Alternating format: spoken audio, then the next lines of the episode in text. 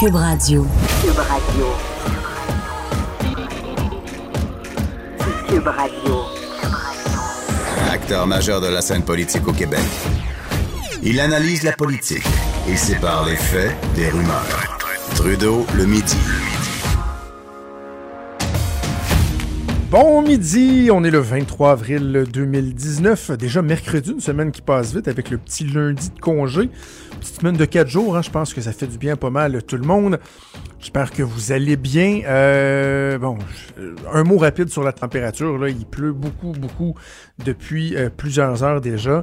Et quand on regarde la météo au cours des prochains jours, c'est pas mal uniquement ce qu'on entrevoit. La température maussade, la pluie, ça demeure assez frais. Alors évidemment, c'est rien pour euh, rassurer les gens euh, qui sont inquiets parce qu'ils ont soit déjà les deux pieds dans l'eau ou qu'ils ont peur euh, que leur rivière déborde et que ça finisse par, les affecter. J'entendais tantôt, il y a quelques minutes, à LCN, la ministre de la Sécurité publique, Geneviève Guilbeault, qui semblait dire que de façon générale, la, situation semble stable dans la plupart des endroits, même des endroits où les rivières ont descendu. Mais c'est tellement complexe, la gestion des, euh, glaces, là, à bien des endroits, même si nous, on a vu notre neige fondre rapidement un peu partout sur nos terrains, dans nos cours. Dans les rivières, oui, ça fond, mais il y a des couverts de glace qui sont très, très, très épais. Souvent, ça va même aller jusqu'au fond de la rivière. Il y a des embarques qui se produisent. Et là, assez rapidement, vous pouvez voir des situations qui étaient stables, qui semblaient même vouloir s'améliorer, carrément dégénérer, devenir cauchemardesques. Alors, on va rester euh, à l'affût au cours euh, des prochains jours. Je note ce matin dans, euh, dans les médias que le, phénomène que j'anticipais peut-être, dont, j'avais parlé au cours des derniers jours, semble, en tout cas, à première vue, se produire. C'est-à-dire que lorsque le gouvernement a commencé à parler des, des programmes d'aide qui auraient certaines limites, et qu'on inciterait, qu'on accompagnerait les gens pour déménager, ben, certains ont dit ouf, c'est un peu raide d'arriver avec ça alors que on est en plein milieu des inondations. Est-ce que la priorité ne devrait pas être uniquement de venir en aide aux gens dans l'immédiat? Ben, ça, je pense que c'est effectivement ce qu'on a fait. Mais en amenant dans, la discussion publique, si on veut, cet aspect-là. Et je pense que ça a bien été, euh, ça a bien été fait. Et moi, je disais, peut-être même qu'il y a des gens qui, loin d'être froissés euh, ou heurtés par euh, le discours du gouvernement, des autorités, vont dire Ouf, savez-vous quoi, ça me fait du bien d'entendre ça parce que je pense que je vais en avoir eu ma claque des inondations et de savoir que le gouvernement est enclin à m'accompagner pour euh, me relocaliser. Je le prends bien. Même pour certains, c'est un certain bombe. Et là, on regarde à la lecture des médias ce matin, euh, plusieurs personnes euh, sondées, interrogées, abondent dans ce sens-là, disent Savez-vous quoi? Ouais, je pense qu'on va y aller. Ah, donc, je me dis c'est bien pour le gouvernement, mais ça vient avec un risque. Parce que autant, le prenez. Euh, prenez euh, n'importe quelle entreprise, vous soyez en restauration, en, en, service à la clientèle, peu importe, d'essayer de, d'amener une croissance, de susciter de l'intérêt à votre produit, c'est un défi qui est important. Mais gérer l'abondance, c'est un défi qui est tout aussi important. Et je fais le parallèle, le même parallèle avec ce que le gouvernement a fait, c'est-à-dire que le premier défi, lorsque le gouvernement dit nous, on va suggérer qu'à un moment donné, il y a des limites, qu'on vous aide jusqu'à hauteur de 100 000 mais qu'à un moment donné, si passé 100 000 vous ne voulez pas qu'on vous aide à vous relocaliser jusqu'à hauteur euh, de 250 000 ou de 50% de la valeur de votre maison, bien là, vous aurez effectué le choix de rester. Donc là, il y avait un défi de faire adhérer les gens à ça. Mais c'est un défi tout aussi important lorsqu'il y a une adhésion qui est très, très, très importante parce que les attentes deviennent très élevées. donc là, je reprends mon parallèle avec quelqu'un qui a une business. Le défi est tout aussi important de gérer l'abondance. Parce que là, les attentes euh, sont très hautes. Et il y a des gens qui, à un moment donné, vont, vont peut-être pogner un mur en comprenant que, comme un exemple qui était cité dans le journal ce matin, quelqu'un qui a fait euh, rénover une maison, je ne sais pas moi, au bord d'une rivière au cours des dernières années, qui a contracté une hypothèque de 400 000 et que c'est juste 200 ou 250 000 que le gouvernement va pouvoir lui donner pour l'aider, ben, il va manger ses bas pareil. Là. il va dire Ouais, mais là, est-ce que le gouvernement peut en faire davantage? Donc, euh, je, le dis souvent, lorsque vous gérez une crise, euh, il y a bien des, des, gens, des organismes ou des politiciens, des gouvernements qui, au début, vont bien le gérer, vont avoir les bons, les bons réflexes. Mais souvent, c'est dans le temps qu'on va vraiment tester votre capacité à bien gérer des crises. Parce que lorsque euh, la situation perdure, lorsque les gens deviennent de plus en plus à bout, lorsque les cas particuliers euh, prennent plus de, place, se multiplient en fait, là, ça peut devenir difficile et euh, le test réel peut, peut commencer là.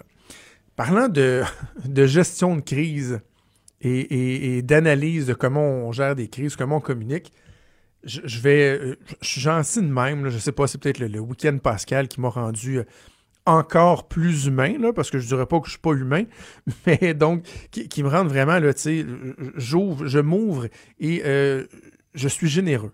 Je vais donner gratuitement des conseils de relations publiques ici à Cube Radio. Je vais le faire gratuitement. Certains diront Ah ouais, mais on paierait cher là, pour avoir vous, comprenez que j'ironise. Mais tu on paierait cher pour avoir des, conseils comme ceux-là dans des firmes de relations publiques. Moi, je vous les donne comme ça gratuitement ici.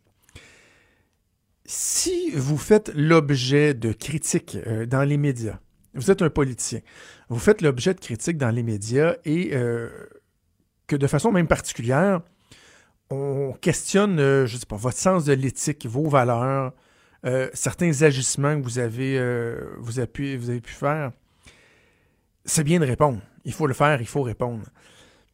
Mais évitez de l'échapper, de vous emporter, euh, de vous en prendre directement aux médias, de perdre votre contenance, parce que dans les faits, ça va, je sais pas, ça va peut-être vous faire du bien sur le coup, mais en termes d'image, de perception et de relation avec les médias, vous allez faire tout sauf vous aider.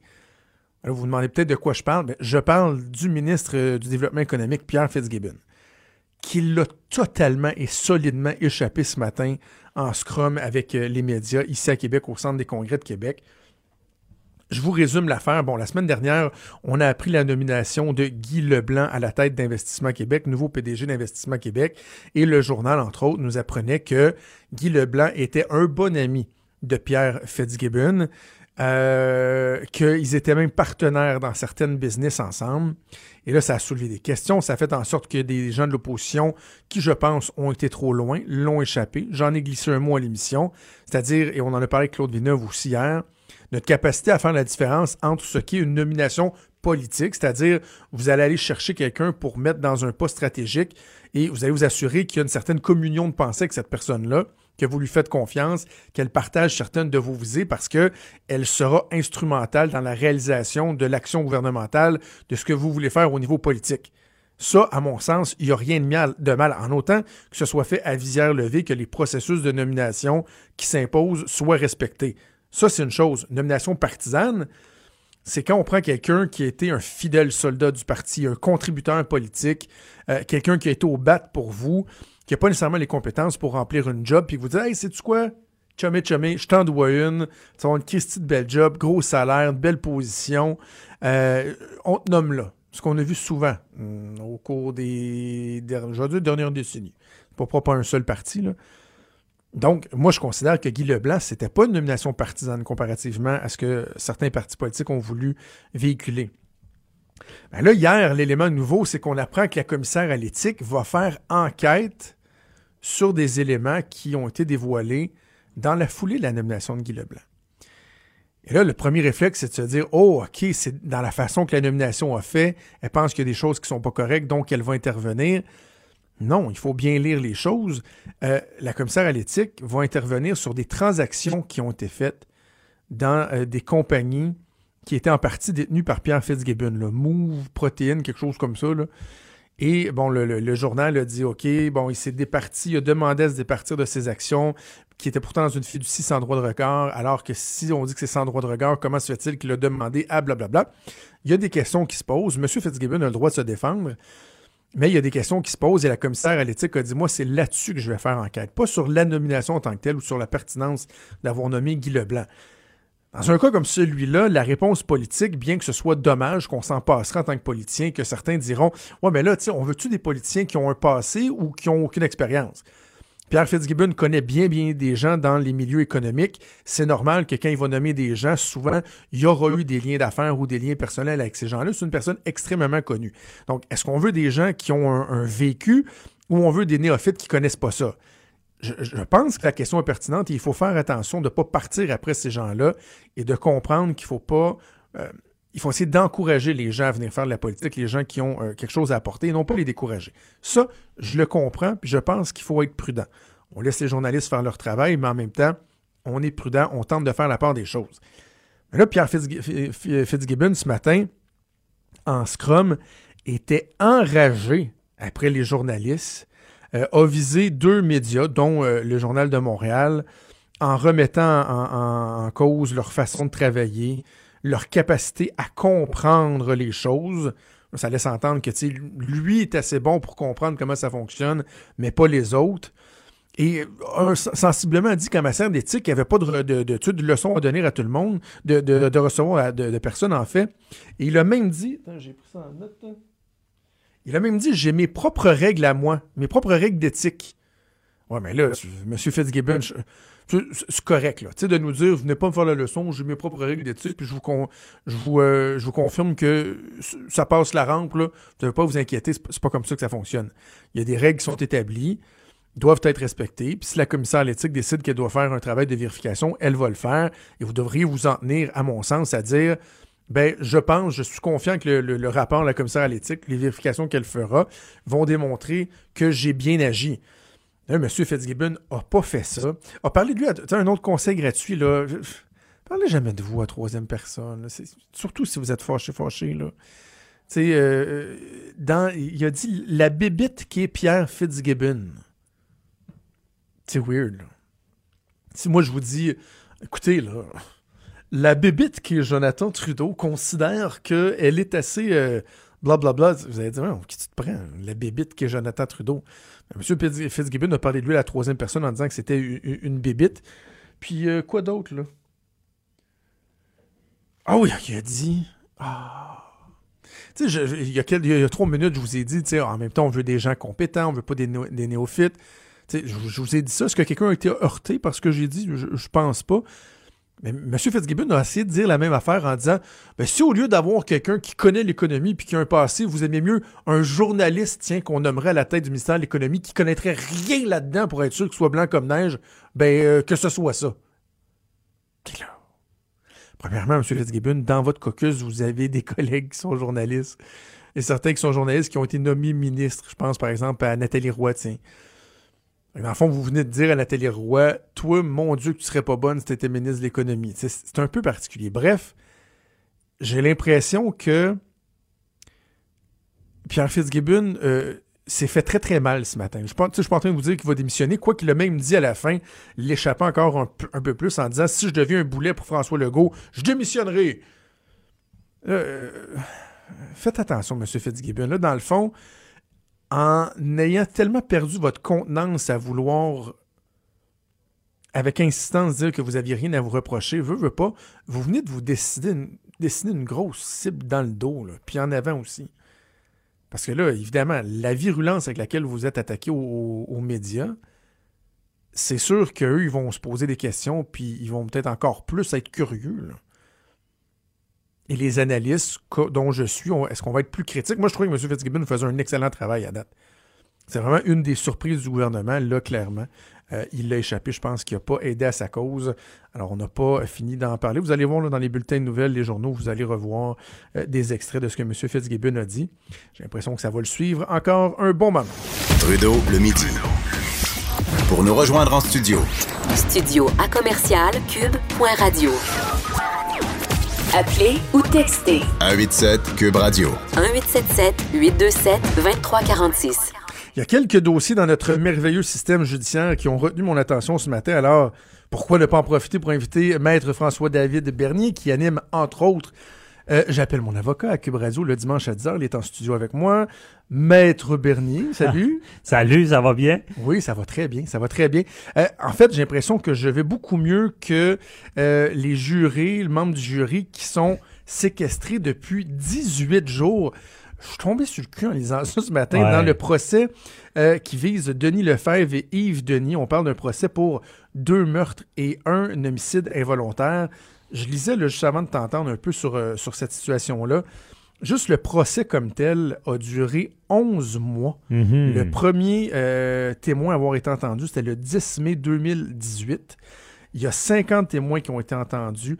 Les plaidoiries ont duré 21 jours. Et là, les jurés délibèrent depuis le 6 avril dernier, n'ont pas posé aucune question, pas demandé à réentendre quoi que ce soit. Veux-tu bien me dire qu'est-ce qui se passe pendant 18 jours de temps? Ça doit pas être facile dans, cette salle-là. là. Ça veut dire qu'ils sont pas capables d'arriver à, à une conclusion qui est unanime, là, que tout le monde est d'accord, parce qu'on sait, il s'agit qu'il y en ait un qui, qui, qui soit pas de la- du même côté que les autres, mais il peut pas y avoir de verdict. Là. C'est tout le peut-être un monde. jury qui est en train de se faire torturer depuis 15 jours. Ça là. se peut, ouais, mais il y avait un film dans le temps que j'avais vu, ça s'appelait Le Juré, là, puis c'était drôle parce que, tu sais, c'est un, une mini-société, là, dans cette salle-là, là. Ben, il, y a, il y a clairement, des surtout que ça fait, fortes, on- ça fait un euh, an qu'ils se côtoient. là. Ben, c'est ça, quasiment, oui, puis... euh, mais là, ça doit jouer dur des fois. Il y en a qui mènent, il y en a qui ont des opinions. Puis s'ils sont là depuis 18 jours, qui est euh, le record... euh, Oui, c'est ça. euh, 18 jours, c'est le record. Donc, quand ils vont... C'est la 19e euh, journée aujourd'hui. Bon, ben, donc, on le bat le record record. est dépassé. Ben, tu sais, c'est- quand même impressionnant. C'est qu'ils ils s'entendent pas. Là. Puis c'est une preuve qui est volumineuse. On disait que la preuve, euh, la- la- le dossier, que la preuve était plus volumineuse que ça, c'était le dossier Shark. Là. C'est le seul Euh, qui a eu une preuve ça. plus euh, volumineuse. Dossier en Shark, hein, 2009. pour vous donner un exemple, on disait que si on empilait la preuve, là, qu'on avait à peu près 175 kilomètres de preuves, Ben. Et euh, on disait que humainement parlant, là, je pense que ça allait prendre, je sais pas comment, une vie quasiment de si quelqu'un devait regarder toute la preuve seul, ben là, ça prenait une éternité. Donc, c'est très gros. Et euh, c'est quand même intéressant parce que sont séquestrés. Euh, Yann, pour te donner une anecdote, là, à la base, les jurés, là, à l'époque, quand ça a commencé, là, on les séquestrait sans eau, sans nourriture Hein? pour qu'ils rendent une décision rapide. Et là, Ben, bon, on est plus voyons là, là, donc. évidemment. C'était Pas d'eau, pas de nourriture. Pas d'eau, pas de nourriture. Ah ouais, décide. Tu sais, c'était ça. Là, ça a changé, évidemment. Et ce qu'on veut, c'est que, quand même, c'est des gens, il faut se rappeler, qui sont loin de leur famille, loin de leur travail, tout ça. C'est pas évident. Il y a même des pays scandinaves qui ont arrêté ça, la, la séquestration Hmm. de jury, parce qu'ils disaient, ben, si tu séquestres les, jurés, peut-être qu'ils vont, donné, excusez l'expression, vont s'écœurer, puis ils vont rendre une décision, peu importe c'est laquelle. Et euh, on a arrêté ça dans certains pays. Puis même les jurés séquestrés euh, pour le délibéré qu'on voit, il y a eu une époque où théoriquement, ces jurés-là devraient être séquestrés tout le procès. Mais là, c'est plus ça la norme. Mais imaginez ces gens-là, ça pour aurait été certains 11 cas? mois. Pour 11 certains cas, ça peut arriver encore, Non. Durant le procès, là, on séquestre plus. Mais euh, c'est- mais c'est quand même ouais. particulier que, j'imagine, pour des, des motifs très humains, là, tu sais, euh, bon, respect des libertés, Ouais. puis tout ça, on fait ça alors que aujourd'hui, plus que jamais, c'est difficile de s'isoler, d'être immunisé contre tout ce qui se dit à l'extérieur sur la place publique. Sur un procès qui est médiatisé, par exemple. Tu arrives chez vous, un téléphone, un ordinateur, un iPad, la télé, la radio. Oui, c'est quasiment facile. impossible. Là. C'est quasiment impossible. On s'en remet comme un juge. Un juge, lui, il doit être impartial, puis il écoute à la télé pareil, mais on s'en remet à, à ce qu'il soit pas influencé par ça et on leur demande de ne pas euh, consulter Parce que les comme médias. dans, dans ce cas-là, là, euh, le procès de Denis Lefebvre et Yves Denis, ce qu'on euh, mentionne, entre autres, ce matin, c'est que ça, c'est les deux gars qui se sont euh, évadés euh, d'une prison en Oui. hélicoptère il y, a, il y y quelques années de ça. Ouais, j'ai une anecdote. même Et euh, on dit, on n'en a pas parlé au jury. Ils sont pas au courant de ça. non. Mais tu sais, pendant 11 mois qu'a duré le procès, voir s'il n'y en a pas un, à un moment donné, qui a googlé le nom d'un des deux accusés puis qui s'est pas rendu compte qu'il s'était Ben, évadé en prison. là. Je pense pas qu'il a googlé, là, ça, ça serait dangereux de sa part. Ben, mais non, mais est-ce que, est-ce que le beau-frère, dans le party de famille à Noël, euh, il en a parlé? Ça se peut, oui. Et à quelque part, il, ah, bon, on, on peut se le dire, ils doivent le savoir, mais théoriquement, ils Ça doivent doit pas en tenir compte, compte. ouais. C'est ça. Puis, parce que c'est la preuve qui est présentée devant eux. Et tu sais, ce qu'on appelle les voir dire, hein, il y a- les jurés sont là, puis des fois, on les fait sortir, puis on, on- on plaide est-ce que la preuve est admissible ou pas. Et là, euh, euh, on décide que oui ou non, puis le jury, euh, les- le jury revient et là, il l'entend ou pas. Mais un peu comme un juge, même s'ils n'ont entendu des échos, théoriquement, dans leur décision, ils ne doivent pas en tenir compte. C'est quoi ton Et- anecdote? Tu disais que tu avais une Ah, anecdote ben, sur le truc de ben, prison. quand ils se euh, sont évadés, moi, euh, un chalet au lac Saint-Joseph, là, puis euh, il avait barricadé, il était peut-être dans ce coin-là. Je me Ah rappelle, ouais? il faisait noir, puis il disait, il avait dit qu'il était peut-être dans le secteur. C'était un peu épeurant, là, tu vois des films là, qui rentrent dans ton chalet, qui, qui, qui te menacent, puis qui ils squattent là pendant des jours. Je me rappelle de, de cette anecdote-là. là. Mais je voulais dire aussi à, à propos de ce sujet-là, là, 19 jours, de, mais il pourrait arriver le- le- la pire affaire dans un procès. C'est qu'ils disent qu'ils s'entendent pas. Et, Ben, euh, en fait, c'est ça la question que je vais te poser. Comment se fait-il qu'on n'en soit pas arrivé à ce point-là? Parce que des fois, après, il y a des procès Ouais. qu'après quoi, 6, 7 jours de délibération, ouais. on a vu ça, le jury qui dit, ben, on s'entend pas, puis dans le fond, le procès est annulé, doit être repris. C'est ça. Il n'est pas acquitté, hein? On doit reprendre Non, le procès. On reprend à zéro. Là. Comment ça se fait qu'après 18 jours, d'un, ce soit pas arrivé et que le juge ne se tanne pas, Ah, ne il a pas poser venir des le, questions. Ouais. Ouais, mais la question qui se pose, c'est allez-vous, est-ce que vous pensez pouvoir Êtes-vous stallé, C'est ça. Est-ce que vous êtes dans une impasse? On n'est pas dans l'impasse, c'est pas facile, il y a beaucoup de preuves. Tu sais, seulement, je vous, je vous répète, là, 175 km de preuves là, pour Sharp, Ouais. puis on parle d'un procès qui est, qui est pas autant, mais qui a beaucoup de preuves. C'est normal qu'il y a beaucoup de débats. Et on, j'imagine que les directives du, juge doivent être assez complexes aussi. Mais donc, théoriquement, ils n'ont pas signifié qu'ils pensaient ne pas s'entendre. Mais à suivre, si- ça, ça peut arriver. En tout cas, ils ne pourront pas euh, dire qu'ils n'ont pas eu un procès juste et équitable. Non, C'est- pas sûr. un procès expéditif. C'est sûr pour le, le, le commun, le public qui voit ça, c'est quand même deux personnes qui sont déjà en prison aussi. Ça, des fois, ça, ça vient choquer un peu. Ouais, les gens. ouais, ouais, c'est ça. Mais les droits sont, sont c'est, égal pour tout le monde. OK, je vais te parler d'un autre cas ce matin qui est dans les journaux. C'est Antoine Gagnon, âgé de 30 ans, un, euh, qui était avocat dans la région de Québec. Lui, il fait euh, face à un procès pour importation et possession de pornographie juvénile. Il s'est commandé sur le web, on va le résumer, là, il s'est commandé une poupée Ouais. d'une je- d'une jeune personne euh, et la façon, là, moi, ce, qui- ce que j'ai appris ce matin, c'est que ça peut être intercepté dans ce cas-ci, ce qui est arrivé, lorsqu'il est venu le temps de dédouaner. Ça a été intercepté par les douanes. Ils l'ont contacté à savoir Ouais, c'est-tu bien à vous, ça? Voulez-vous vraiment récupérer le colis qu'on a reçu? Il a dit Oui, oui. Eux ont appelé la GRC. Ils ont mis le grappin sur lui. Et là, dans le fond, lui doit tenter d'expliquer ou de justifier pourquoi il s'est fait venir une poupée qui a toutes les apparences d'un jouet sexuel pour ça. contenter un pédophile. Euh, ça m'a surpris de savoir que juste en recevant un colis comme ça, les, autorités, puis je suis agréablement surpris, je Ouais, dirais, ouais. qu'on peut euh, intervenir avant même de savoir si- est-ce qu'il y avait vraiment commission d'un délit. C'est ça. ben, tout ce qui est pornographie juvénile, les, les gens sont avisés. Là, on le sait que c'est, c'est quasiment un crime qui, qui est beaucoup en prévention, parce que là, c'est une poupée. Il n'a pas agressé pers- il a pas agressé de jeunes. Euh, et c'est des crimes, tu sais, l'article dit bien, tu sais, il faut que cette représentation, justement, d'une mineure, puis là, le- l'article dit dans un but sexuel, c'est ce qu'il faut prouver aussi. S'il y y a ce qu'on appelle une excuse légitime, que je sais pas c'est quoi, là, qui il pourrait dire, ben, j'ai commandé ça parce que à ma job, c'est ce qu'il voulait, là, je sais pas. Ah ouais, je sais pas, moi je suis psychologue sexuel. Bon, puis c'est ça. Puis- Mais quand même, l'infraction est très sévère. C'est toute représentation des parties intimes de, de, d'un mineur, une mineure. Ben c'est- ça peut être de la, de la pornographie juvénile, de la production, puis là, de l'importation. Puis même, on, on va plus loin, on l'a vu dans l'actualité, là, euh, quelqu'un qui prend euh, un crayon, puis une belle euh, du papier blanc, là, puis qui se met à écrire lui-même euh, une agression d'un enfant, par Mhm. exemple, si quelqu'un trouve cette lettre-là qu'il a fait, ben, il va être accusé aussi. C'est, c'est une représentation, une description de, de- d'un acte sexuel sur un enfant. Et là, même, je fais un lien avec euh, les auteurs et la, la- la maison de production. Ouais, le- le- le- le livre, Ils ont c'est fait un livre, là, Gretel, qu'une- là, que- Ouais, c'est ça, Hansel et Gretel, ils décrivent une agression sexuelle, puis là, là, là, il y a un gros Là, ça, il y a débat un qui méchant débat, ouais. oui, parce que là, liberté d'expression ou euh, c'est un crime, là, où est-ce qu'on va, c'est où la ligne?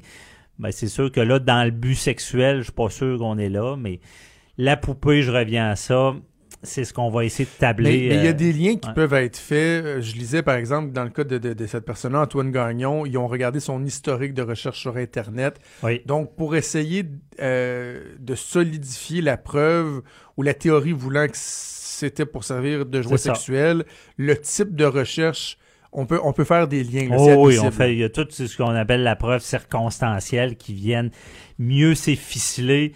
Maintenant, la trappe se referme, puis on réussit à dire non. Il, avait, il a commandé cette poupée-là dans un but sexuel. On parle de jeune enfant. Donc, c'est une infraction parce que, tu sais, on dira ce qu'on veut, c'est dans les infractions les plus graves. Là. Quand on dit, c'est pas des meurtriers, mais on dit, c'est des, les gens qui se rendent à agresser Ah. un enfant, c'est des meurtriers de l'âme. là. C'est des séquelles à vie sur les jeunes. Donc, au moins, je suis content. Le code criminel est, est pas toujours bien fait en prévention, mais dans, en matière de, de- de jeunesse puis d'agression ces enfants, quand même, on sent qu'il y a une volonté d'a- d'arrêter euh, l'hémorragie avant, avant qu'il y ait des agressions. Même quelqu'un qui possède des photos de pornographie juvénile de jeunes enfants, faut. on a vu ça. Il y en a qui vont dire, ouais, mais ils ont pas agressé. Non, mais ils participent à un réseau et ça, on parle d'enfants. Il n'y a pas de pardon pour ça, puis euh, c'est sévère. là. François-David Bernier, toujours un plaisir. On t'écoute euh, dimanche. J'appelle Ouais, mon avocat. As-tu déjà ton line-up euh, pour dimanche? Hey, on parle des inondations avec euh, Maître Jean-Paul Boilly. Euh, Oh! Il vient nous expliquer un peu plus, là, réclamer au gouvernement si tu es assuré, qu'est-ce que tu fais, puis euh, Oh, je sens que ça va peut-être s'en sortir quand on vend après. Oui, ça peut, euh, ça peut aider bien des gens. Là. Donc, à à 10 heures, euh, j'appelle mon 10 avocat. heures, j'appelle Cube mon avocat. Cube Radio, François-David Bernier, toujours un plaisir. C'est un plaisir pour À moi. bientôt. Bonne journée. Bye-bye. On fait une pause. on- Trudeau, le sexe symbole de la politique. Ah, c'est Jonathan, pas Justin. Trudeau, le midi. Cube Radio. Avec beaucoup de plaisir que je reçois euh, l'historien Denis Anger en Ben studio comme à tous les mercredis. Salut Denis. Ça va super bien, euh, Jonathan. Oui, ben Ouais. euh, oui, tu, tu te remets, Ah ben prends oui, du euh, ah ben oui, oui, comme, fêlées, comme je racontais, ouais, ma petite côte fêlée, ma petite clavicule, là, je suis rendu que, comme les enfants, là, je fais mes nuits. C'est bon, Grande bon. amélioration. Bon, eh, bon, tu vas bien, tu fais tes nuits. Il y a des gens qui vont moins Ah bien, ouais, oui. qui dorment pas la nuit. C'est ceux qui sont touchés par les inondations. Ça nous a donné l'idée de revenir sur euh, l'histoire des inondations au. Québec. Mais on va même aller plus loin On et revenir, le, le principe d'inondation, les craintes reliées à ça et tout. on, on peut remonter très, très, très, très Ben, on s'en loin. souvient, Jonathan, on peut remonter jusque dans l'Ancien Testament, dans la Bible, on s'en souviendra toujours. 40 jours, 40 nuits de pluie incessante qui avaient submergé la, la terre et que Noé, euh, qui avait eu l'enseignement de Dieu de ramasser dans son arche. Donc, c'est probablement la première gr- grande inondation documentée en Occident. Est-ce Évidemment, qu'elle est documentée? ben, elle est dans du côté euh, mystique, là, est-ce que est-ce que on- il y, a un- il y a un incident dans l'histoire Ouais, est il y, a pas- il y y y un fond de vérité, c'est-à-dire que dans tout ce qu'on a dans la Bible, évidemment, c'est une légende, hein, ce sont des réalités qui ont été augmentées. La réalité Oui. augmentée, c'est bien avant Ben nous. oui. hein, la, la Bible date de presque 3000 ans, mais euh, probablement qu'on s'est inspiré d'un fait réel ou, ou un cataclysme sous forme de pluie diluvienne avait euh, détruit et emporté bien des gens, puis on avait évoqué le personnage de Noé qui, guidé par Yahvé, Dieu, Mm-hmm. avait construit cette arche. Euh, les inondations, on les a partout. Par exemple, en Chine, c'était un fléau épouvantable le long d'un fleuve qui s'appelle le Yangtze, le, le fleuve jaune. On dénombre par centaines de milliers les victimes des inondations successives qui étaient attribuées à la crue printanière des eaux du Yangtze. Partout en Mésopotamie, L'humain s'installe d'abord le long des rivières, des fleuves, on comprend bien, ça permet de commercer, de se déplacer à travers euh, l'espace et le temps avec des barques. Hein. Évidemment, la proximité de l'eau, ben, ça aide à, la- comment dire, à la culture de tout ce qui s'appelle euh, fruits, légumes, le blé, le riz, etc. Lorsqu'on arrive en Nouvelle-France, mais les gens qui viennent ici, ils viennent avec dans l'esprit les deux grandes terreurs de la vie dans la France médiévale. Euh, outre les guerres, il y avait essentiellement deux choses, le feu et l'eau. Donc, on craignait beaucoup, beaucoup l'incendie parce qu'à l'époque, on s'en souviendra, notamment dans les villes, euh, les maisons sont construites en Ben, bois. brûlait, hein. Il y a des conflagrations à Québec, à Montréal, pendant tout le 17e, 18e, 19e siècle surtout. Il y a des conflagrations où il y a 3, 4, 5 000 unités d'habitation qui sont rasées par les flammes. Imaginez, c'est des cabanes en bois, en papier, chauffées au bois. Euh, donc l'incendie, il est omniprésent. L'autre grande terreur, c'est l'eau. Parce que on a raconté Noé, bien sûr, mais les gens se souviennent de toutes les crues. euh. vous savez, il y a des inondations, il y en a différents types. Hein. On- inondation, c'est le mot assez large qui dit bon ben l'eau qui envahit un endroit où normalement l'eau ne se trouve pas. Mais il y a des inondations qui sont, par exemple, celles qui sont attribuables à une crue, hein, C-R-U-E, lorsque, par exemple, au printemps, il y a une embâcle qui se forme sur un cours d'eau, donc c'est un barrage essentiellement de glace aujourd'hui. À l'époque, au Canada, c'était pire que ça parce que les embâcles, elles étaient doubles. Il y avait, on avait un grand commerce du bois. hein. On a- par exemple, dans l'Outaouais, les premières grandes inondations au 19e siècle, c'est attribuable au commerce du bois. Il y a de Ah, grandes oui. forêts de pins là-bas. Ouais. Des grandes forêts de pins. Et on s'en sert, le pin, pour l'envoyer en Grande-Bretagne parce que les Anglais ont besoin du bois canadien pour construire leurs bateaux. Donc, on va abattre systématiquement les grandes forêts le long de la rivière des Outaouais. En faisant ça, deux conséquences néfastes. Un, on enlève le contenu végétal qui empêche l'eau de ruisseler, hein, parce que ces grandes forêts-là, Mm. ça, euh, comment dire, agissait un peu comme un, Ce qui permet au sol de boire. un barrage, d'une certaine manière. hein. L'eau s'infiltrait moins, d'une part. Et deuxièmement, ben, en les abattant, il y avait de grandes réserves de bois qui étaient déposées le long de la rivière des Outaouais l'hiver. Et au printemps, souvent, lorsqu'il y avait la débâcle, donc quand la glace partait, ça amenait avec la glace des poutres, des pitounes, des, et ça, ça bloquait la rivière des Outaouais et ça avait notamment créé à Montréal en 1886 la plus grosse inondation jamais vue Ah, au Canada. Il y a de l'eau partout à Montréal. Il y a à peu près quelque chose comme 4 pieds et demi d'eau à la grandeur de la ville parce qu'une embâcle s'est formée, une embâcle dure à cause de la présence de ce bois qui venait de la rivière des Outaouais. Et le centre-ville de Montréal, il est carrément submergé à tel point que les commissaires du port de Montréal vont résoudre l'année suivante de construire un mur, une grande digue, ce qu'on appelle un môle, pour protéger Montréal. Mais il y en a partout. En Nouvelle-France, les gens, ils ont la crainte de l'eau, donc ils vont construire leur maison à un niveau assez élevé pour ne pas être menacés par la crue printanière. Les crues, il y en a tous les printemps. À l'époque, par exemple, le fleuve Saint-Laurent, il n'est pas dragué, la glace n'est pas brisée par les brise-glaces. Il n'y a pas de navigation l'hiver. Donc, il s'accumule de grandes épaisseurs de glace. Au printemps, avec le retour des beaux jours, la glace fond, se craque et descend avec le courant et forme des barrages, ce qu'on appelle des embâcles, un barrage naturel. Ça fait monter le niveau de l'eau et quand l'embâcle cède, ça s'appelle la débâcle. Et là, il y a un cours d'eau, il y a une espèce de torrent épouvantable qui arrive et il va balayer les rives du Saint-Laurent et les rives de toutes les rivières qui sont tributaires du Je savais pas Saint-Laurent. que le terme débâcle venait de. de et la débâcle. m'apprend encore quelque chose. Ben, il faut, hein, quand même. On a étudié longtemps, pas pour rien. Donc, les premiers colons, ils sont pas colons. Donc, ils se disent, ouais, OK, donc on va construire nos maisons sur les hauteurs. Et les gens qui se promènent à travers le Québec, autant sur la, la rive nord que la rive sud, la 138, sur la rive nord de Québec à Montréal, l'ancien chemin du roi, ou sur la rive sud, la 132, vous réalisez que les villages, ils sont jamais sur le bord de l'eau. Ils sont toujours sur la hauteur. Parce que les gens n'étaient pas bêtes. À l'époque, ils se disaient, ben, regarde, si je construis sur le bord de l'eau, vont me faire inonder, vont me faire emporter, mes enfants vont se noyer, puis c'est épouvantable. Donc, ils sont bien contents qu'il y ait l'inondation parce que ça rend le sol extrêmement fertile. hein. Euh, par exemple, les fermiers de Beauport ont les plus beaux oignons et les meilleurs oignons parce que les basses terres de la côte, de Beaupré sont inondées et deviennent très fertiles. Les maraîchers de Neuville avec les primeurs vont avoir le même plaisir. Donc, on construit en hauteur. Et remarquez, il n'y en a vraiment pas. Il y a un exemple, par exemple, de colons au 17e siècle qui ont décidé de s'installer sur le bord de l'eau, près de Québec, ici, une, ville qui s'appelle Saint-Augustin de Desmaures.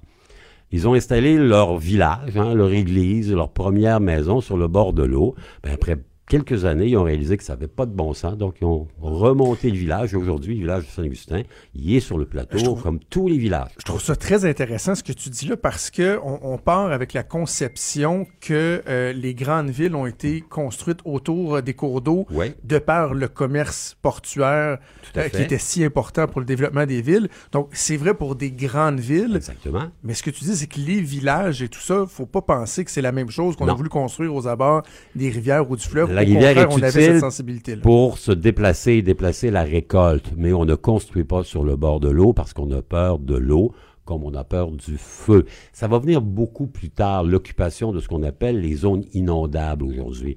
Euh, à l'époque, on n'a pas la fascination d'avoir une maison sur le bord de l'eau, les pieds dans, les pieds dans l'eau du Saint-Laurent. On a la fascination d'être euh, à la chaleur ou d'être au sec. Donc, on va se construire sur la hauteur progressivement, on va commencer à occuper ça. Ce sont des terres qui, euh, lorsque les villes se développent, que la population augmente, ce sont des terres qui sont à bon marché.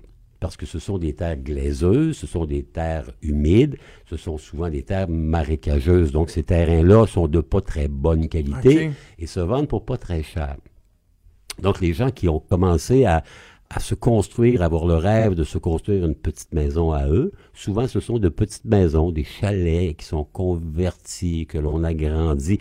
On regarde un peu les images des régions qui sont touchées actuellement et regardez un peu le profil d'habitation.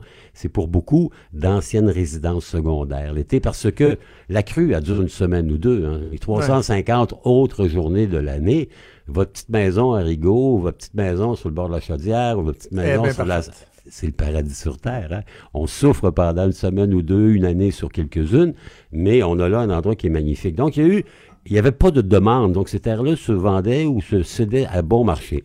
Les villes, qui auraient dû intervenir il y a déjà bien longtemps, dire que ce sont des zones inondables, c'est dangereux, vous y allez à vos risques et périls, et on ne ferait pas d'autorisation ou de lotissement ou de permis étaient attirées par l'appât du gain d'une certaine manière, parce que là, il y a des revenus fonciers, il y a des nouveaux développements, ils sont sur le bord de l'eau, de plus en plus, les gens y ont construit des propriétés de belle qualité, avec des revenus intéressants, des municipalités disent, bah, bon, c'est pour mon tour, ça va être l'inondation chez le voisin, et de remettre de jour en jour, d'année en année, puis de ne pas réaliser qu'on vit dans une période, et là, j'apprends rien à personne quand on parle de changement climatique, de réchauffement de la planète, le Québec et le Canada et l'Amérique du Nord, entre le 15e et le 19e siècle, ont vécu ce qu'on appelle la petite époque glaciaire. Il faisait froid. hein? Donc, le froid fait en sorte qu'il y a moins d'accumulation de neige durant l'hiver. Les embâcles, les débâcles et les crues printanières étaient euh, présentes, mais pas aussi nombreuses que ce qu'on connaît depuis une quarantaine d'années. Là, c'est épouvantable. Il y en a quasiment tous les deux ans. Puis il y a des événements que l'on n'aurait on n'aurait jamais pu imaginer. 1987 à Montréal, il y a un déluge. 100 mm en 30 minutes, on s'en souviendra. 100 mm en Ouais, 30 minutes. le boulevard Descaries, il est inondé. Il y a même des gens qui avaient perdu la vie là-dessus. Le centre-ville de Montréal, six pieds d'eau à la grandeur parce que l'évacuation pluviale ne suffit pas. Trop jeune. J'avais mais 6 ans. J'avais 6 ans. Mais c'est drôle, tu me parles de Décarie, puis on dirait que j'ai des images en tête d'avoir déjà vu De l'eau, de l'eau, de l'eau avec des voitures qui sont j'avais 6 ans, puis submergées. à Laval, moi. On, va être correct à Laval. Ah ouais, à Laval, c'est toujours un peu plus haut parce qu'évidemment, ça porte le nom de- du Saint-Évêque de Québec. Mais d'ailleurs, le maire Jean Doré, il avait presque laissé son, euh, sa couronne parce qu'il était en vacances en- Oui, Californie. il était resté en vacances. Exactement. Et, et il a vraiment beaucoup, beaucoup perdu de plumes. En fait, c'est devenu un, un enseignement, je dirais, dans Ça a été un de boulet pour lui, essentiellement. On se souviendra aussi de 1996, le déluge du Saguenay, où là aussi il y a beaucoup, beaucoup de pluie, mais il y a surtout la rupture d'un barrage, hein, le réservoir à Kenogami qui s'est ouvert et qui a littéralement balayé la ville de Chicoutimi à l'époque. Donc ça, c'est nouveau, on en voit de plus en plus. Les faits d'inondation, ça aussi on les voyait pas beaucoup. On voyait des crues, par exemple, la Beauce, depuis toujours, a la crue printanière. La rivière Chaudière prend ses racines dans le lac Mégantic, se gèle, et les Beaucerons, qui sont des beaucerons un peu particuliers, ben, ils en faisaient une fête printanière. Il y avait, il y avait des paris, on pariait des sous, il y avait une cagnotte pour savoir l'heure exactement où la débâcle surviendrait. Et la manière de déterminer le moment de la débâcle, on plantait un sapin sur la, la rivière. Et lorsque le sapin décollait, ben là, c'était l'heure exacte et celui qui avait parié l'heure précise, oh, il remportait quelques dizaines de dollars. La Beauce, c'est devenu un peu un, un élément de la, comment dire, de la tradition, de la légende beauceronne, mais la légende, et on le voit là, ces temps-ci, ben, les gens commencent à être un peu tannés, ils commencent à réaliser que la crue, lorsqu'elle vient tous les ans, ça commence à être compliqué parce qu'il n'y a pas vraiment de défense contre ça. On a beau dire, j'ai entendu un beau terme cette semaine, immuniser une maison. Vous savez, c'est-à-dire, Ben c'est immuniser une maison? On lui donne un vaccin? Ben on oui, une euh, piqûre? l'empêcher d'avoir une maladie. Essentiellement, non. On fait une imperméabilisation du, euh, du sous-sol. hein. On le recouvre pour pas que l'eau rentre dedans. Mais ce qu'on a réalisé, c'est que sur, en principe, c'est pas mal, sauf que s'il y a beaucoup d'eau, la maison devient comme un bateau. Donc, Ben oui. elle se met à flotter. Et on a vu ça à Beauceville, une maison. Les gens ont mis 125 000 pour l'imperméabiliser. Et elle s'est mis à flotter. Moi, on m'a raconté en fin de semaine une anecdote d'une personne qui, justement, a rendu son solage totalement imperméable. Mhm. Sauf que l'eau vient tellement gorger le sol que ça amène une pression Exactement. incroyable sur le tour de la maison. Et cette personne-là, le plancher a comme sauté. Tout à fait. A popé comme une bouteille qui aurait Ouais, trop ouais, de pression. un- on n'est pas plus avancé. Une là. boîte de conserve que vous, vous, vous pesez exactement. Donc, euh, il y a une méthode qui n'est pas largement utilisée au Québec, qui est la construction sur pilotis. Dans les zones inondables à travers le monde, lorsqu'on construit des habitations, on les construit sur pilotis. Par exemple, en Asie, il y a des endroits où la grande mousson fait une variation de 17-18 pieds, hein, 5 à 6 mètres de variation. Et là, on construit sur pilotis, qui est une bonne formule. Mais ici, ça n'a jamais fonctionné parce que la construction sur pilotis, ben, on trouve pas ça aussi beau que d'avoir un beau gazon vert autour et d'avoir un endroit pour entrer le virage. Donc, inondation, elle est dans les mœurs, elle est dans les traditions. Euh, elle existait à peu près pas parce que à- dans l'ancien régime, en Nouvelle-France, au Bas-Canada, on ne construisait pas sur le bord de l'eau parce qu'on savait qu'il y avait un risque. Avec la- le développement démographique, fin 19e, début 20e siècle, les chalets, euh, ici par exemple à Québec, il y avait un endroit qui s'appelait la plage Jacques-Cartier à Sainte-Foy, où les gens avaient d'abord des, on appelait ça un camp, hein, et on a agrandi parce qu'on trouvait ça beau, on est sur le bord de l'eau. Et comme on disait tout à l'heure, ben, 350 jours par année, c'est une merveille que d'entendre le bruit des vagues le soir. Mais il y a quelques années, la mairesse de l'époque, Mme Boucher, avait décidé d'en faire un parc municipal et ça avait fait tout un tollé, ces pauvres gens qui étaient expulsés. Aujourd'hui, cette démarche, elle prend une ampleur. Et lorsqu'on entend le premier ministre François Legault dire il faut euh, finalement qu'on prenne le taureau par les cornes et qu'on cesse de compenser, d'avoir une crise annuelle, et s'il faut que pour cela, on re publicise des terres privatisées, puis qu'on transforme les zones inondables en des zones vertes, par exemple, ben, ça commence à faire un peu de sens, puisque dans le contexte d'un réchauffement climatique, ben, on n'est pas au bout de nos peines avec les inondations printanières au Québec. C'est ça. Mais dans certains cas, ça va être de, de, de, faire entendre raison à des gens parce que, bon, t'es historien, t'es es, très bien placé pour témoigner de l'importance de nos racines, de notre histoire. Et là, il y a des gens qui disent, ben c'est ça, quand c'est des maisons familiales qui ont été transmises de génération en génération, ce, ce déracinement-là, il, est- il est pas évident. Ouais, euh, mais vous savez que hum, tout homme a son prix. hein, et ce que je comprends, c'est que les gens voudraient avoir pour euh, leur propriété la valeur que eux lui attribuent et non pas la valeur que le marché. On est dans une... C'est toujours un peu... Vous savez, la, la, la vie, l'histoire, c'est un peu toujours le même combat. Les chauffeurs de taxi voudraient avoir plus pour leur permis que ce qu'ils valent. Voilà, Les voilà. propriétaires de maisons en, en zone inondable voudraient avoir plus que ce qu'elles valent réellement. Et le contribuable, lui, dit, Puis le contribuable- limite à ce que je peux payer. Ben, à un moment donné, il faut penser que quand ça devient non pas une exception, mais une habitude régulière tous les ans, ben, il est normal que l'État commence à se poser des questions sur euh, l'importance qu'il y a que les municipalités empochent des revenus en autorisant malgré tout des constructions dans des zones inondables. C'est, c'est la question que les malheureux événements de ces semaines-ci nous amènent à considérer. Toujours un plaisir, Denis. On se reparle la semaine La prochaine. semaine prochaine, on va essayer de se trouver quelque chose de plus positif que des incendies On va essayer. ou des On va inondations. essayer. Denis, toujours un plaisir. Merci. Salut. C'était Denis Angier. On revient. Cube Radio. Cube Radio, autrement dit. Trudeau, le midi. Je vous parle un peu du Parti libéral du Québec parce qu'il y a une nouvelle qui, est- qui est tombée ce matin qui, normalement, devrait, euh, aurait dû passer assez inaperçue. C'est-à-dire que lorsqu'on parle du directeur général ou de l'organisateur en chef d'un parti politique, on s'entend que c'est pas des nouvelles qui vont euh, nécessairement intéresser euh, la population en général. Vous vous vous réveillez pas le matin en vous disant Hey, veux-tu bien me dire qui c'est que le PLQ va nommer comme directrice générale pour s'occuper des comptes puis des finances du parti, puis comme organisateur en chef pour voir comment on va procéder à l'organisation justement du parti, la préparation, sélection des candidats et autres. Mais là, on sait que le Parti libéral du Québec est un parti qui est fondamentalement en transition. Et ce, à tous les niveaux. Là. On a un chef euh, intérimaire qui, euh, qui, euh, qui, qui- qui devra laisser sa place éventuellement suite à une course au leadership. Il y a une présidente du parti qui vient juste d'arriver en remplacement du précédent précédent, qui s'est fait président, qui s'est fait sacré de wow. Et les postes de directeur général et d'organisateur en chef, les deux, demeuraient à être pourvus. Et là, ce matin, c'est assez particulier. C'est dans la presse qu'on apprend, dans la presse plus, qu'on apprend que euh, y a un nom qui aurait été euh, retenu et qui n'est pas un des noms qu'on avait entendu, qui avait circulé. On avait parlé d'anciens députés, entre autres Patrick Huot, qui était député, député, ici pour le Parti libéral de Vanille pendant de nombreuses années. On parlait de certains organisateurs, des anciens chefs de cabinet, etc. Et là, on apprend finalement que ce serait Véronique Tremblay. Véronique Tremblay, euh, l'ancienne lectrice de nouvelles haïtiennes, elle avait été journaliste, lectrice de nouvelles au FM 93, a fait le saut en 2015 en politique. Ça avait surpris tout le monde. S'était présenté dans le comté de Chauveau pour remplacer Gérard Deltel, qui lui euh, allait faire le saut fédéral.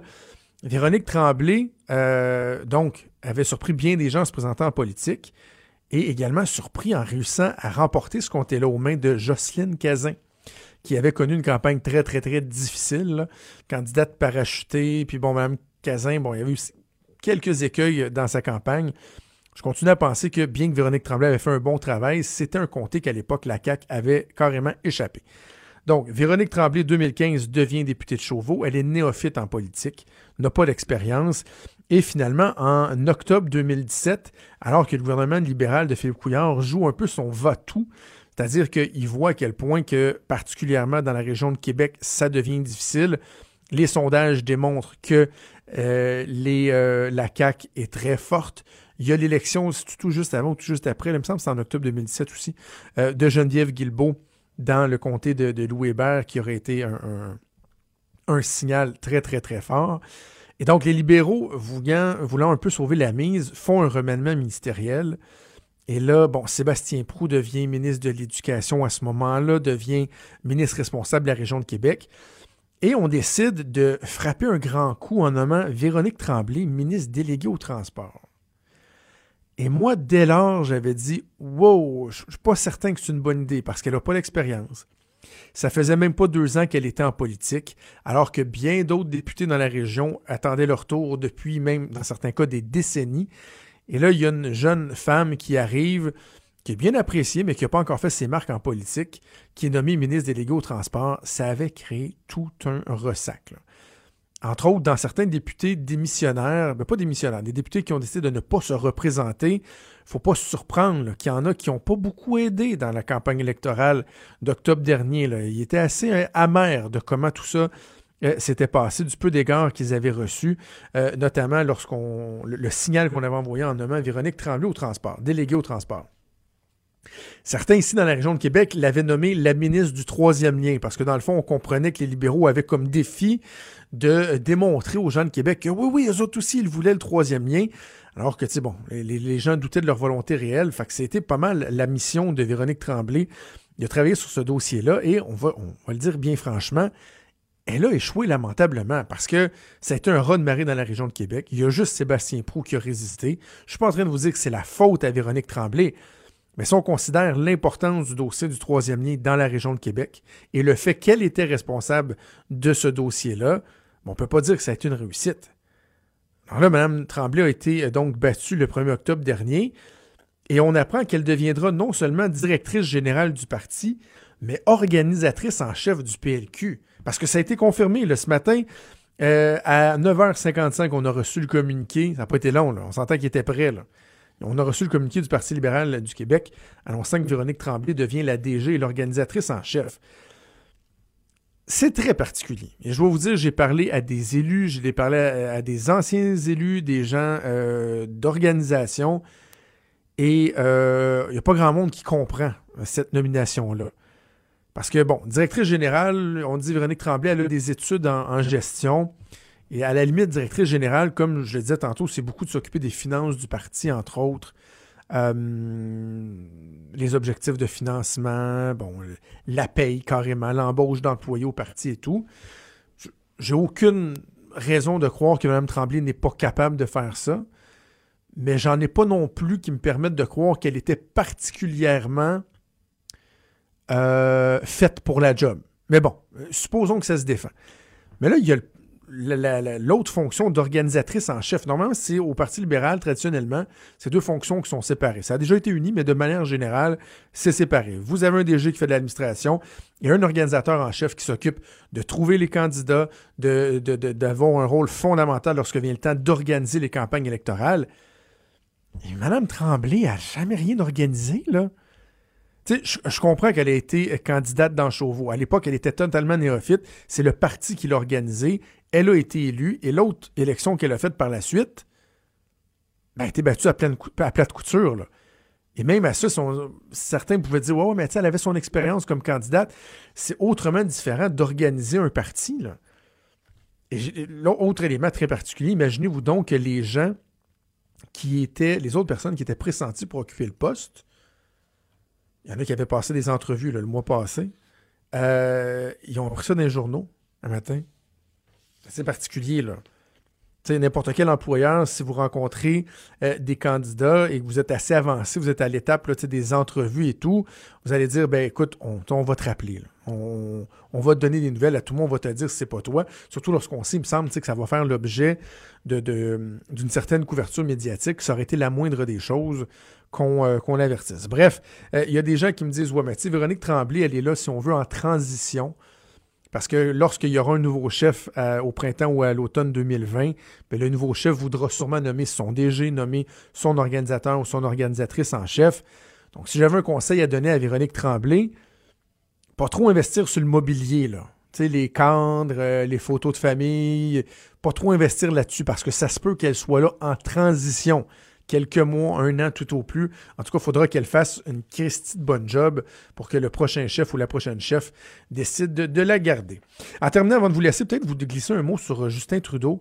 Euh, ça, ça va pas bien pour les libéraux. Ça va pas bien. Hier, à l'île du Prince-Édouard, le Parti libéral qui était au pouvoir, le Parti libéral provincial qui était au pouvoir depuis une douzaine d'années, euh, a mangé une volée, s'est ramassé deuxième opposition. L'opposition officielle derrière le nouveau gouvernement conservateur, progressiste conservateur, est formée du Parti vert. Ça s'est jamais fait. Donc, les libéraux qui deviennent troisième, euh, ils ont perdu en Ontario, ils ont perdu, euh, ils ont perdu au Nouveau-Brunswick, ils ont perdu au Québec. Et vous savez, euh, partons du Québec. Souvent, on a dit, et à l'époque, moi, quand je travaillais pour Jean Charron, on disait non, non, mais il ne faut pas penser que le Parti libéral du Québec, c'est une succursale du Parti libéral du Canada. C'est vrai, il y a des différences. La preuve, c'est que Jean Charest venait du Parti conservateur. Mais dans les autres provinces, le lien, il est direct. Donc, ce que ça veut dire, c'est que Justin Trudeau est à quelques mois de l'élection, à quelques mois, en train d'essayer de récolter des candidats, de confirmer des gens euh, qui ont déjà euh, émis le souhait de se présenter pour le Parti libéral.